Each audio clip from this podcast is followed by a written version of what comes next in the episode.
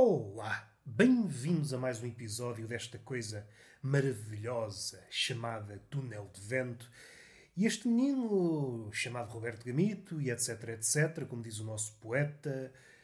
E já sabem, vocês já conhecem a lenga-lenga inicial, não são nenhumas crianças naquelas aulas preparatórias iniciais da primeira classe em que são apresentadas palavras e as crianças repetem uma e outra vez a palavra de forma a tentar encontrar a melhor forma de dizer. Há aquelas que conseguem logo à primeira, umas à segunda, e outras que chegam à idade adulta e não conseguem expressar-se devidamente. Estou a pensar num sentido mais estrito, mas também num sentido mais lato, porque no fundo, no fundo, encontramos-nos nesse segundo estágio. Seja pela via do enguiço emocional, pode-se dar o caso de sermos até pessoas que comunicamos bem aquilo que queremos, aquilo que o nosso coração está a narrar, e nós não somos mais do que intermediários entre o coração e o mundo. O que é que sucede, meus amigos? Esta é a parte triste da história. É que, devido às relações, devido aos episódios traumáticos, e traumático pode ser, porventura, uma palavra pesada, como se costuma dizer hoje. Não é bem esta a palavra. Então vamos diluir a palavra trauma. Mas sim, pode também ser um trauma. Pensem na palavra trauma como um espectro. Pode ir de uma coisa mínima até uma coisa marcante, como uma morte, mas coisas assim às quais não podemos virar costas. Por muito que tentemos esquecer, permanecerá connosco. Estou a pensar, por exemplo, numa depressão. Embora consigamos sair da depressão, Aqueles conseguem, há aqueles que não conseguem, mas mesmo aqueles que conseguem nunca andam muito longe desse fantasma. Nos dias piores, olhamos para trás e é como se víssemos lá ao longe o vulto da depressão. E é lógico pensar: olha esta cabra, ainda está no meu encalço. Como aquelas histórias infantis em que os meninos se perdem. Não estou a pensar uh, uh, na história de Ansel e Gretel, mas podia ser. Meninos numa floresta perdidos e vão ter um sítio que inicialmente parece acolhedor, mas vai-se ver, é o lar de uma velha canibal. Que é um tema poucas vezes falado, tanto o canibalismo como essa franja do canibalismo que é chegar à idade adulta e ser canibal. Nunca ninguém se debruçou a pensar no perfil da velha. Será que ela foi sempre canibal ou chegou a uma certa altura teve uma consulta com o seu nutricionista e ele disse: tem de mudar a sua dieta. De hoje em diante, começar a comer carnes. Carnes mais saudáveis. E de em diante começou a comer carne de criança. Se for assim, então a vilã da história não é a bruxa velhota, é o nutricionista. A velha só estava a tentar aguentar-se. Outra situação é, como é velha, vocês sabem que os velhos a dentição, mesmo com dentição, já não têm aquela genica e preferem coisas mais macias. Supostamente, não tem estudos no canibalismo, mas não será de estranhar que a carne de criança seja mais tenra que a carne do adulto. E daí o interesse da velha na criança.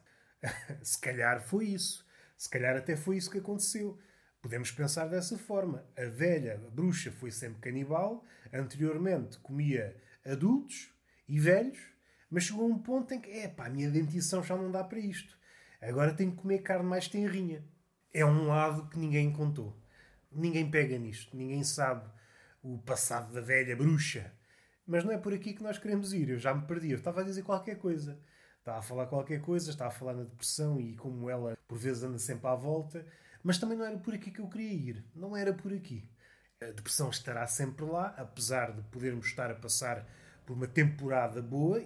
Quem sofreu depressão está sempre ciente de que ela nunca anda muito longe e que, ao mínimo percalço, pode voltar. E isto pode ser angustiante. Mas não é para falar de coisas tristes que eu iniciei este episódio.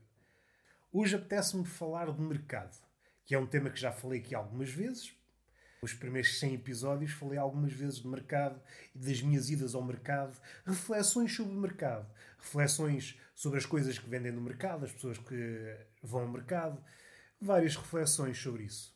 Se puserem para trás na box, vão lá ter. Há um episódio por volta ali dos 50, O título é, se a memória não me falha, Rei do Churro, qualquer coisa assim. Ou Rainha do Churro, Rei do Churro e Rainha da Cueca, ou vice-versa. Qualquer coisa assim no título. Tem-me perdoar. Saber o título de 400 episódios. Como sabem, estamos em pandemia, confinamento, e durante esse tempo não houve mercado, e agora é o primeiro mercado após o confinamento. E não é que eu vá ao mercado comprar alguma coisa mas eu gosto, gosto de lá ir porque vejo interações que não podia ver de outra forma. Parece que as pessoas que lá vão, mesmo sendo as mesmas, noutras situações, lá comportam-se de maneira diferente. E hoje não trago assim nada de especial sobre o mercado. A não ser esta, esta imagem que vi e que nunca tinha visto. É quase uma obra do acaso. A disposição do mercado mudou e fez com que fez com que os vendedores de árvores eh, se dispusessem num corredor. Antes era um bocadinho à balda. Era ali um perímetro que não proporcionava esta visão que eu vou acabar de nomear. Que é, olhei para, para esse corredor, vi várias pessoas carregando árvores. Cada uma no seu saquinho, árvores pequeninas. Fez-me lembrar aquela imagem das formigas um carreiro de formigas, cada uma delas, cada uma delas a carregar uma folha.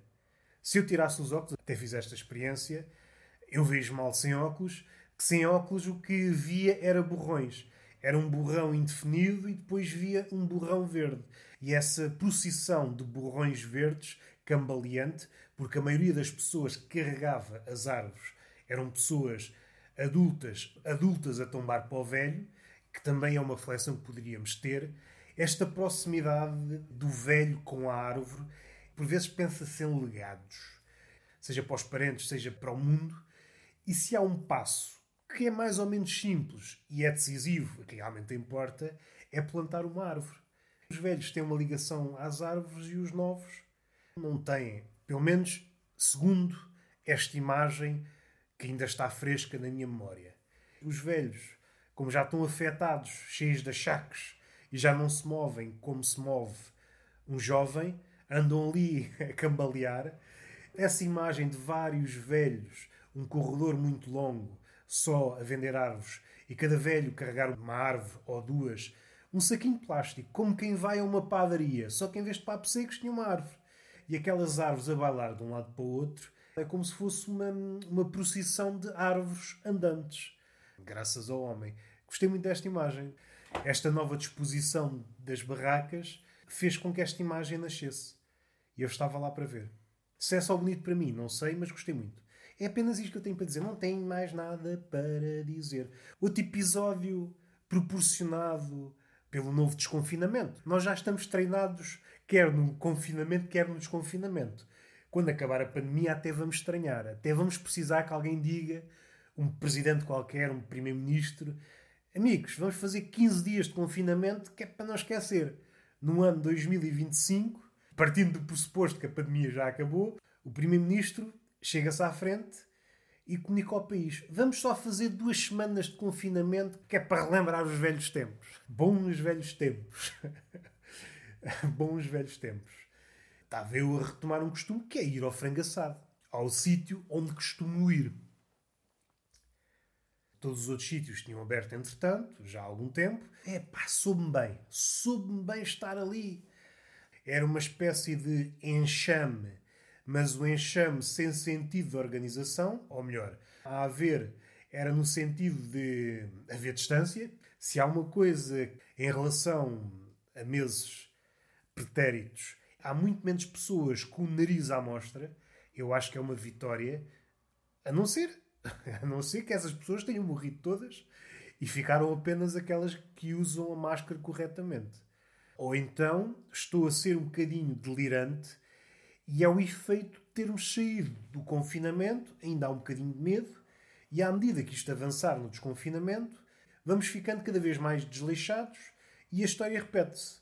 E depois caímos no erro e às tantas voltamos para casa. E o ciclo repete-se novamente, se bem que a cada confinamento parece que custa mais. Parece que, epá, pensava que isto estava quase a acabar e agora a história volta ao início. É como se estivéssemos a ler estivéssemos quase no fim do livro e o autor, amigo, tem de voltar para o princípio. E o leitor, é pá, dê-me um número de telemóvel do escritor. Eu quero mandá-lo para o caralho. É o Sr. Jorge. Sim, o próprio, o escritor do livro tal tal. Ah, sim, então é só para mandá-lo para o caralho. E o escritor, é só isso, sim. O resto, uma boa noite. E desligávamos. O que é que eu tenho mais para dizer, meus amigos? Dei-vos a imagem desse corredor de árvores pequenitas ambulante, de árvores que se moviam graças aos velhotes, esta ligação entre o velho e o novo, o velho homem e o novo árvore, o fim de um ciclo que se avizinha e o início de outro. É preciso que haja essa união entre aquele que está em vias de se extinguir e aquele que está em vias de se ingrar. É engraçada esta união entre o novo e o velho. É uma ligação que é importante e que normalmente está prenhe de tensão, seja entre homens, seja entre ideias. Mas além disto tudo, o que é que eu tenho para dizer? O podcast Tertúlia de Mentirosos, um podcast que eu conduzo, que é mesmo assim, de conversas. Podem ouvi-lo em qualquer, não digo em qualquer, porque há milhares de plataformas de podcast e certamente não há de estar numa. Mas naquelas mais conhecidas está lá, se procurarem Tertúlia de Mentirosos, está lá algumas conversas, não muitas, salvo erro seis, se a memória não me falha, seis ou cinco, e agora vai recomeçar. Já tenho uma gravada, vou gravar hoje outra, e em princípio esta semana retomará. Ainda estou indeciso quanto à regularidade, se será um episódio por semana ou se, esta era a minha antiga ideia, um a cada 15 dias. É uma coisa que eu tenho ainda de afinar. Seja como for, aí vai ele arrancar outra vez, agora todo o vapor. Não sei se sabiam da existência deste podcast. Deste não, deste certamente, a não ser que tinham aterrado aqui de paraquedas.